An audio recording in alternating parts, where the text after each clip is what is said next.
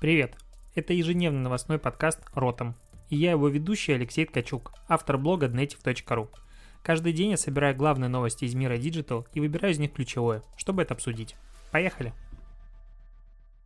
Провитание, сябры! 24 июля, родом подкаст, обсуждаем накопившиеся новости. Появилась, по данным The Information, следующая новость. Google может следить за тем, как используются приложения на Android для разработки своих конкурирующих сервисов. А, а может и не следить. Короче, до конца непонятна вся эта история, насколько они следят, либо не следят, какая-то внутренняя инсайдерская информация. А, есть Android Logbox. Это программа, с помощью которой участники могут собирать данные о статистике приложений, как часто пользователи их запускают и сколько времени в нем проводят.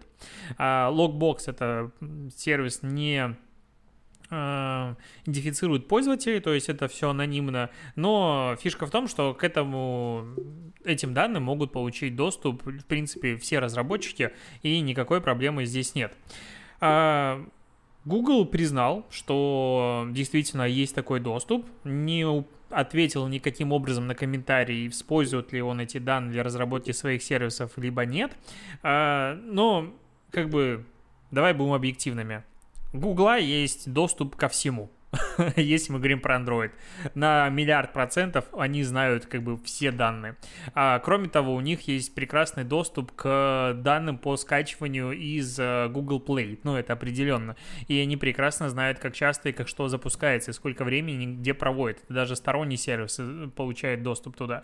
Поэтому обвинять Google в том, что они знают эти данные, глупо. Не использовать эти данные для разработки своих сервисов глупо, потому что каждый раз, когда ты хочешь что-то запустить, а, какое-то приложение приложение стартап, все пытаются найти какую-то статистику, какую-то информацию по тому, как на рынке вообще люди используют эти данные. Это тоже нормально. А, но мы видим по тем сервисам, которые запускает Google, что это все у них не работает нифига. То есть, да, они могут миллион раз просто использовать эти данные, но чего успешного запустил Google за последнее время? Даю ответ на вопрос. Ничего. А, я не помню успешных сервисов Гугла. А, то есть все классное. Это наследие, такое ощущение десятых годов, точнее нулевых годов, двухтысячных, а, которых все и было создано. Были созданы Google документы, YouTube, сам Google, понятное дело, ну, раньше. Но все сервисы, они успешно развиваются. Все новое, но у Гугла закрывается через несколько лет. Каждый сервис просто закрывается. Я люблю заходить на кладбище сервисов Гугла и наблюдать за тем, как там регулярно ну, увеличивается количество проектов.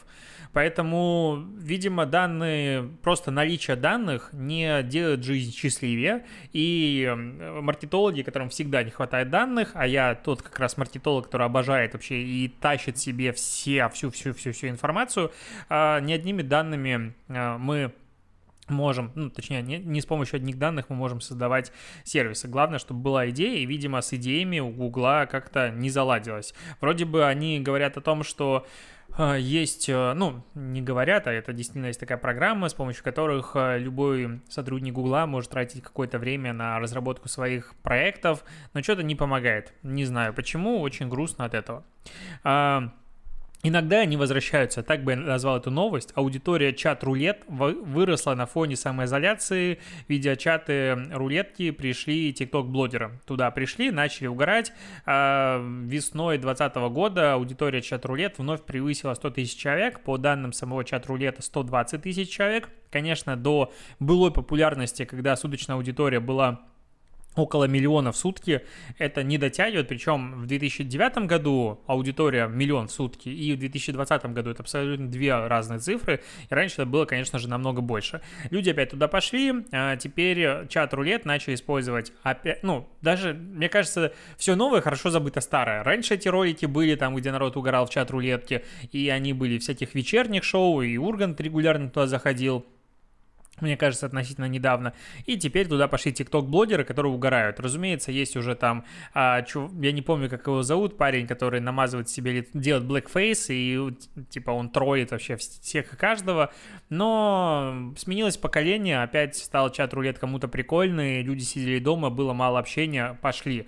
В принципе, я видел все эти стартапы, ну не стартапы, а сервисы, которые были онлайновые бары, было много чего, казалось за этим, ну не то что будущее, но какие-то шансы на успех есть, что-то я вижу, что все на это забили.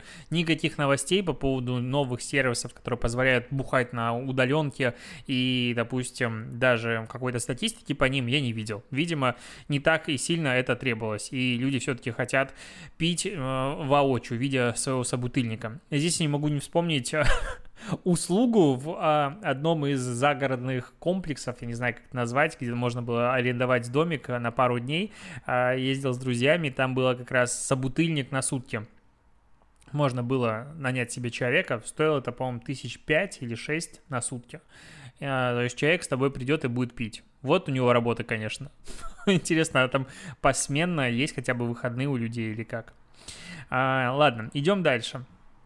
Идем дальше, далеко мы не уходим, потому что есть у меня чего обсудить про Лего. А, Лего тут представил новый набор под названием, б -б -б, не знаю, пианино, короче, это выглядит визуально супер крутая штука, а, почти 4000 деталек, а, будет стоить аж 30 тысяч рублей, но надо понимать, что там встроен двигатель, ну, то есть это полноценное собранное пианино, на котором нажимаются клавиши, внутри все это отображается как надо, причем ты можешь его синхронизировать со смартфоном, и оно будет играть. Ну, то есть не сама пианино будет издавать музыку, а почему я говорю пианино? Это рояль, прости меня, рояль.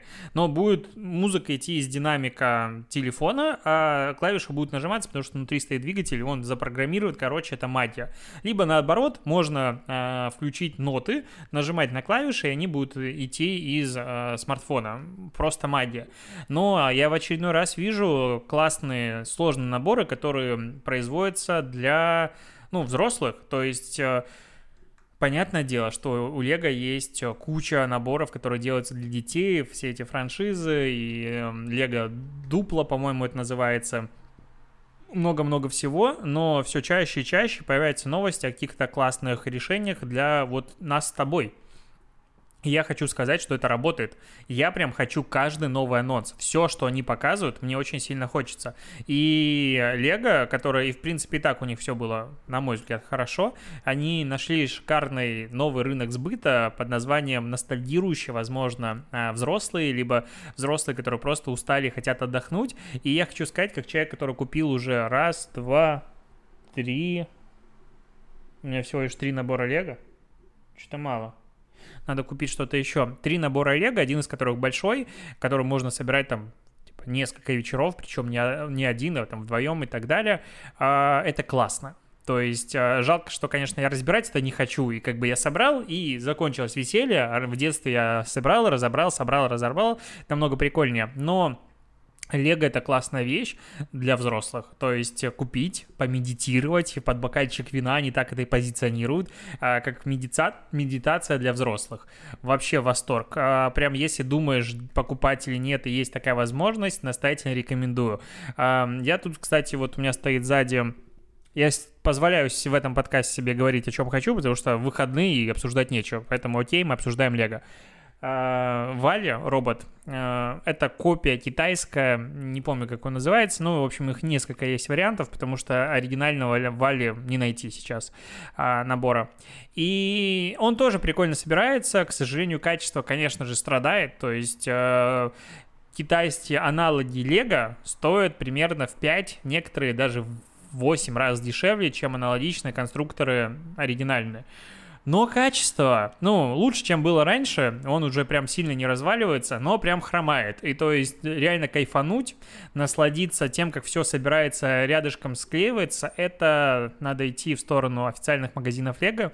И, в принципе, я уже не чувствую стыд, когда захожу в официальный магазин Лего, там куча наборов, на тебя смотрят такие же, как и ты, парни, и говорят, а вот это коллекционное издание, а вот это вот классно собирается, а вот там вот внутри, и как бы вы такие закрытый клуб людей, которые понимают, которые в теме просто у меня восторг. Я такое удовольствие испытываю от чтения этих новостей. Я зашел на сайт Лего, там у них есть, как бы, как сказать раздел с идеями, куда ты можешь прийти и предложить какую-то идею конструктора. И насколько я понял, вот это вот как раз рояль, это одна из идей, за которую проголосовало огромное количество пользователей. Там, по-моему, надо собрать 10 тысяч голосов формата за месяц или за два месяца. И тогда Лего подумает, пускать это в серию нет. И там такие крутые наборы, такие крутые идеи. То есть люди, ну, ты сам должен собрать какую-то модель и предложить ее компании Лего. Там такие крутые, уже собранные людьми, то есть а, сами придуманные наборы,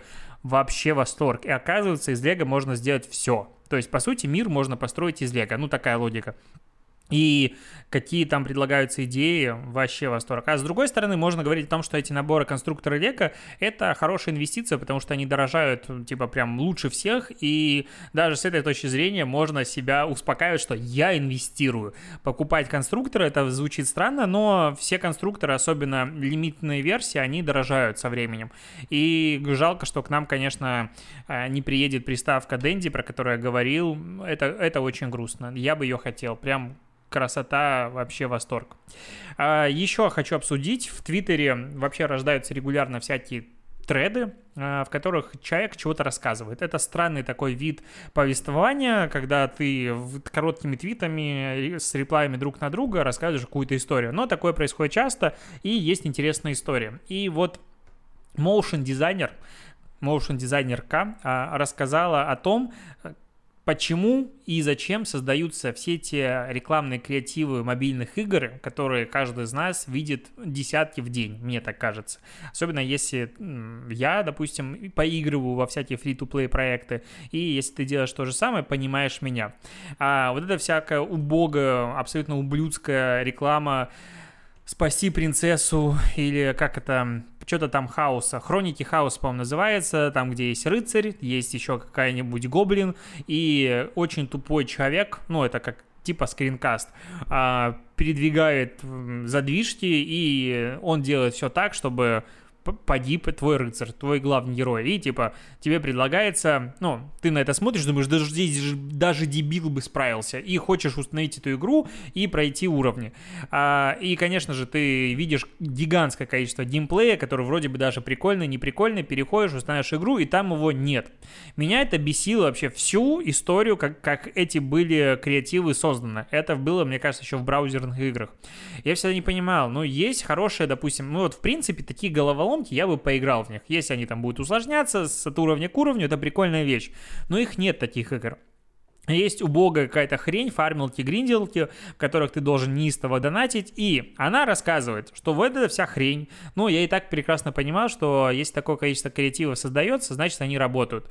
Но э, что приходит заказчик, говорит, есть деньги, и делайте мне плевать, какие креативы, но они должны работать. И есть уже даже разные студии, которые первые придумывают идеи, другие у них копируют. Они там между собой грызутся.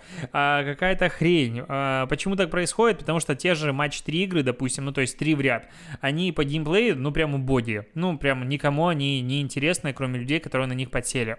А, и рекламировать каким-то образом надо. Соответственно, создаются вот эти все креативы, когда ты смотришь, тебя бесит, ты думаешь, я лучше, пойду, смогу, пройду. И вроде бы как даже рассказывают о том, что э, появилась игрушка, основа на этом геймплее. Я вот думаю, насколько тяжело рекламировать. ну, то есть, э, все бесятся с этого геймплея, там, где надо замочки, допустим, открывать, я даже не знаю, как назвать, задвижки а раздвигать и, типа, помогать э, спастись и продвинуться э, по уровню твоему герою.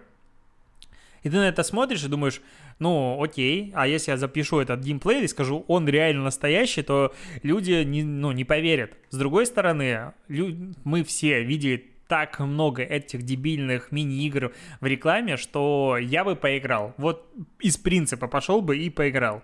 А, в целом есть прям лютая дичь, допустим, показывает эта девчонка креатив, а, где ты снайпер, и ты должен найти на ну, как бы на визуале, какая из женщин фейково беременная, у кого, типа, подставной живот, и выстрелить в нее, потому что она, типа, злодей. Ну, это прям какая-то адская дичь.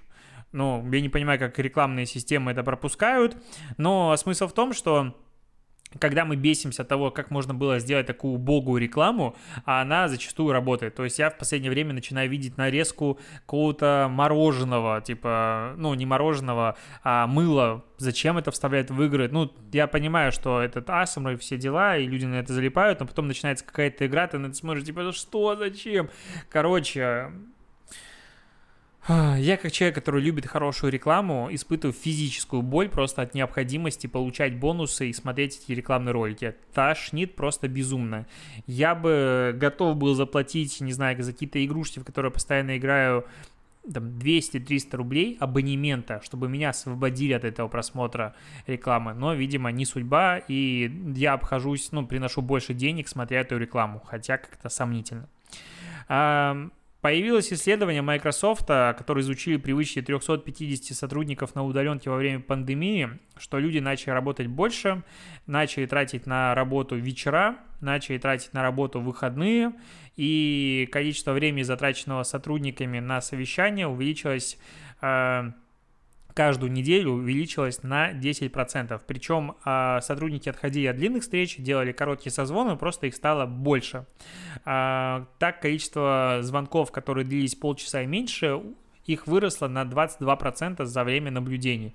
Количество встреч более часа снизилось на 11%. Возможно, здесь э, внес свою лепту Zoom, у которого 40 минут как бы в бесплатной версии ограничения, и это может быть даже интересно, как Zoom мог изменить парадигму встреч, потому что я даже так слышал по разным э, чатам, что начали делать встречи, ну, как бы Zoom заканчивается, значит, мы должны уложиться. И интересно, как ограничения бесплатной версии могли повлиять на огромное количество компаний и, возможно, повысить их эффективность, потому что я считаю, что, конечно, короткая встреча намного более эффективна, особенно если в ней занято немного людей, потому что если на ней занято много людей, и это особенно в Zoom, и должны они между собой что-то обсуждать, значит, минимум половина, а то и большая часть людей просто скучает, залипает в телефон и делает что-то еще параллельно, потому что, ну, я подожду, когда они там выскажутся, ну, я думаю, ты понимаешь, о чем я говорю. Кроме того, возникла такая новая ночная смена, которую сотрудники используют для того, чтобы наверстать упущенное днем время. Это с 6 вечера до полуночи. Количество, ну как это определили, потому что ну, количество отправленных сообщений с 6 вечера до полуночи увеличилось на 52%. А, обмен сообщений в мессенджерах в обеденное время сократился на удаленке всего лишь на 10% по сравнению с обычным снижением. А, ну и как бы все. Люди начали работать больше. Я по себе вижу, что мое, в принципе, бодрствование делится на «я работаю и я ем».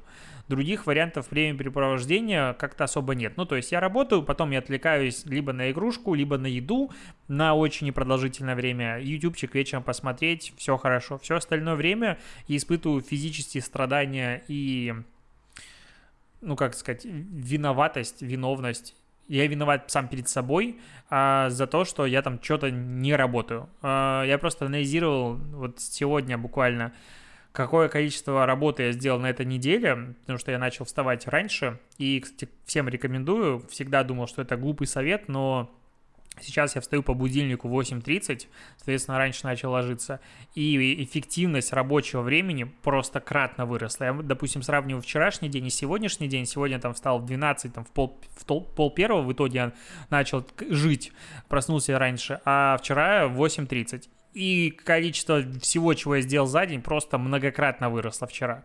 А, прям очень рекомендую, это реально работает. Не понимаю почему, но работает.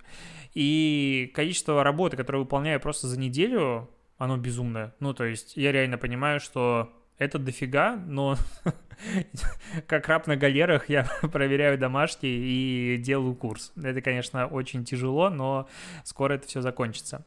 Что еще? Какие новости? А, кейс появился на составе, как продвигал Изобар, трафик Изобар, это агентство э, продукты Националь в пятерочке. Националь – это один из ведущих производителей крупов в России. Я, честно, не особо в них разбираюсь, но у них была м, задача повысить продажи. И они э, сделали рекламную кампанию, рекламную игру э, со слоганом бренда «Национальное богатство». Взяли чего там было? Акция называлась «Открой тайны национального богатства». Разыгрывался главный приз слиток золота – Интересно, что с ним делать по итогу. Но э, каждый участник этого акции мог э, выиграть себе кастомизированную льняную сумку шоппер с ироничным принтом. Надо было зайти, ну, в общем, условия. Купить крупу, зарегистрировать код на сайте, ждать розыгрыша. Параллельно можно было получить себе эту мешок. Э, почему я обсуждаю этот кейс? Он банальный, он скучный. Ну, не то, что банальный, скучный, а он обычный. И я всегда думал, насколько это работающая схема. И вот, наконец-то, появились публичный кейс, а, который говорит о том, по итогу компании план по показам был перевыполнен на 10%, а, что снизило CPM на 14,52 рубля. Не совсем понимаю, возможно, ну, как бы, если мы говорим про платное продвижение, то за счет, наоборот, снизившегося CPM перевыполнен был план по показам. Так это работает, а не наоборот, мы перевыполнили план по показам, за счет этого снизился CPM. Ну, как бы, ребят, ну, come on, ну ладно.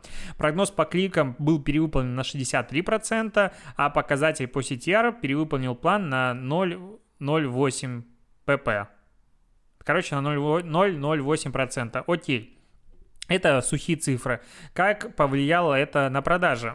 Роми компании составил 5,42 ничего себе, что в 4 раза выше а, прогноза, при этом средний бенчмарк наиболее эффективных компаний 3,55. тоже можно запоминать и мотать себе на ус для рекламных кампаний, чего как это работает. Доля новых покупателей составила около 5%, а, в период рекламной кампании доля бренда в сегменте рис выросла вдвое, в сегменте греча в 6 раз. Охренеть, непонятно, конечно, какая была доля, но изначально выросла очень сильно. Охват суммарный 24 уникальных пользователей пользователя, 24 миллиона уникальных пользователей за 3 месяца. 300 а, пользователей стали обладателями кастомизированных сумок шоперов. Короче, никто особо ничего не выиграл, но 24 миллиона уников, непонятно, конечно, какая была частота, не получится тут вычислить, не хватает чуть водных.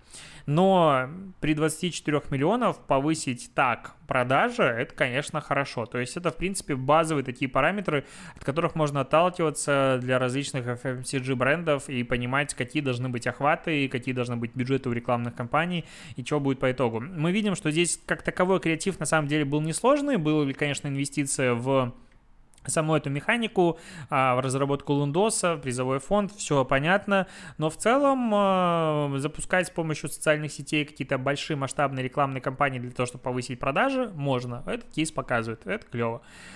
А, так, что еще?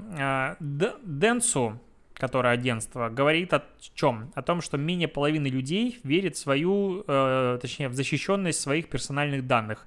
При этом якобы 8 из 10 потребителей откажутся от покупки, если компания использовала их данные неэтично. Чего ж из Фейсбука никто не уходит, если все такие прям принципиальны. 21% а потребителей готов поделиться данными о своих просмотренных страницах в интернете. Я это один из этих 21%, потому что я считаю, что чем больше обо мне знают рекламодатели, тем более эффективная реклама мне показывается. Чем более эффективная реклама мне показывается, тем лучше мне. Вот серьезно, я сейчас увлекся поиском недвижимости, меня штырит примерно каждые полгода, я начинаю погружаться в это дело, очень сильно расстраиваюсь из-за цен и ухожу дальше а, на полгода медитировать и копить деньги. И вот в очередной раз я начал этим заниматься, и на меня таргетируется безумное количество недвижки, особенно в Яндексе, я везде перехожу, везде смотрю, то есть я как бы за меня борется рекламодатель, потому что я клиент потенциальный. И зачем мне самому искать чего-то, если мне и так все покажут? На блюдечке принесут, покажут, все лучше расскажут. Я сижу, жду. Это максимально, на мой взгляд, выгодная позиция. Очень приятно. 17% а, отвечает, что готовы поделиться информацией в своих профилей в социальных сетях. А, а при этом половина опрошенных, 45% в мире и только 44% в России, не против использования базовой информации, например, электронной почты, э, рекламодателями. Э, в исследовании всего участвовало 32 тысячи респондентов из 22 стран, то есть это исследование было очень большим.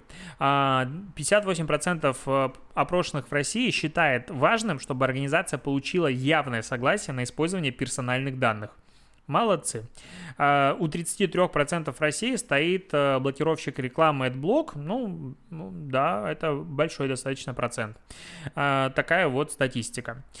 Еще новость э, появилась о том, что премьер-министр э, Мишустин подписала распоряжение о частичной компенсации средств, потраченных на покупку путевок внутри России. Короче, кэшбэк. При покупке тура до 25 тысяч рублей 5 тысяч будет кэшбэк, э, от 50 до 74 999 получается 10 тысяч рублей, и если больше 75 тысяч рублей, 15 тысяч кэшбэка. Ну, это неплохо. Там, конечно, условие, что оплата должна быть через российскую платежную систему МИР, а тур не менее пяти ночей и все такое, но в целом я вообще могу показаться, конечно, жутким патриотом, но я хочу развивать внутренний туризм. У нас столько много всего классного. В одной Ленинградской области можно ездить и ездить. Инфраструктуры нет, но вот такая мотивация, ну, такой э, дополнительный бонус, ну, а почему нет? Это будет развивать внутренний... Понятное дело, что там ограничений, понятное дело, что там вот если бы супер много. И я как человек, который вырос в Крыму и родился там, очень сильно грущу из-за той инфраструктуры, которая там есть, а какая она все убитая, как там все дорого постоянно, необоснованно, что та же Турция в разы дешевле и лучше по отдыху. Но, блин, столько у нас красоты, так хочется туда ездить, так хочется, чтобы к нам ездили. Ну, почему нет? Я вот э, такой очень а, простой парень. Еще у меня есть новости. Так, так, так, я отлистаю. А, ТикТок тут э, запартнерился, ну, заплатил музыкальным лейблам а, и перестал быть э, пиратской компании, так назову. Непонятно, почему его не блокировали до этого, но смысл в том, что они э, подписали э, многолетнее соглашение с National Music Publishers Association. Это организация, представляющая интересы музыкальной индустрии. В нее входят три крупнейших э, мейджора. Это Universal Music, Sony Music и Warner Music. И много вообще, большое количество различных паблишеров. Э, и до этого договорился с ассоциацией независимых лейблов э, Believe. Чего входит? TikTok заплатил бабки за прошлые грехи, потому что на него грозились подать суд за нарушение авторских прав, и получили многолетний какой-то контракт на использование музыки ТикТоком. Это интересно, потому что один из краеугольных камней, на котором базируется TikTok, это, конечно же, музыка. И когда TikTok появился изначально, ни лейблы недооценили, что это такое, вот эти 15-секундные композиции, как они будут популярны, каким, как взлетит TikTok. Поэтому дали им права вообще за копейки, потому что казалось, кому нужны эти 15-секундные отрывки. Потом они поняли, как это как бы вкусно. Но здесь тоже надо понимать, что TikTok может диктовать э, свои условия, потому что в последнее время, ну, но выводить в топ музыку, это мы идем в ТикТок. И сейчас все больше и больше раз я слышал, что лейблы, допустим, для анонса каких-то композиций своих артистов закупают посты у блогеров тиктоковских, чтобы они что-то там станцевали а, под эту, под новую композицию. В принципе, песни пишутся так, чтобы можно было вырезать 15 секунд классный отрывок и его использовать в ТикТоке, он вирусился. Кейсов таких уже примеров дофига. И вот ужасный, конечно, пример, но вот этот Дава, с, который перепел с Серегой бывший хитяра «Черный бумер», даже произносить мне это больно и неприятно. Но они сеяли пели и придумывали танцы под ТикТок. И так делает большое количество артистов. И то есть ТикТок из платформы, типа, где люди открывают рот под песни, что, зачем и какие-то глупые танцы, превращается в ключевую платформу для лейблов, для продвижения музыки. А каким-то невероятным образом Инстаграм это просто просрал момент, и сейчас это занял абсолютно ТикТок, он это лидер нереальный. И благодаря ТикТоку артисты могут взлететь и просто э, стать мировыми звездами с помощью одной песни, с помощью каких-то 15 секунд славы. Это реально интересно. А, такого раньше не было. Я думаю, лейблы еще не успели на полной, в полной мере осознать, и это осознают в большей степени как раз-таки мелкие лейблы, но классно. TikTok а, явно партнерился не просто так, и он говорил, ну, ребят, не хотите, ваша музыка не будет у нас представлена, будет представлена другая, и тогда посмотрим, где, где окажутся ваши артисты, потому что сейчас, по, по сути, если тебя нет твоей песни в ТикТоке, то тебя нет в интернете, это достаточно грустно. И есть у меня ощущение, что музыкальные лейблы оказываются сейчас в не позиции силы. То есть раньше не всегда диктовали у нас авторские права, и типа мы вас нагнем. А так как э, сервисы и агрегаторы становятся слишком большими, слишком большой аудиторией, а, ну окей, вы от нас уходите, ну значит вас не будет никто слушать. И, допустим, с Spotify особо не поспоришь, потому что Spotify занимает треть рынка. Я, конечно, аналитику здесь не говорю такую так себе уровня, но в целом а, Spotify треть мирового стриминга, и с ним партнериться и работать надо, конечно же. Поэтому это очень интересно, куда всех нас приведет. И останется ли смысл в лейблах вообще какой-нибудь, э, либо же это будет э, какая-нибудь форма обратной связи музыкант э, Spotify, где там фичерится и все остальное. Просто интересно, как меняется очень сильно мир, и то, что раньше казалось незыблемыми основами вообще мироздания, все меняется. На этом, я думаю, все. Закончу. Пойду залипать на интересные дачные поселки под Питером. И хорошего тебе дня, утра, вечера, когда ты слушаешь этот подкаст. Спасибо, что дослушиваешь. Поищу ТикТок дня. Надеюсь, он тебе тоже понравится. Покеда.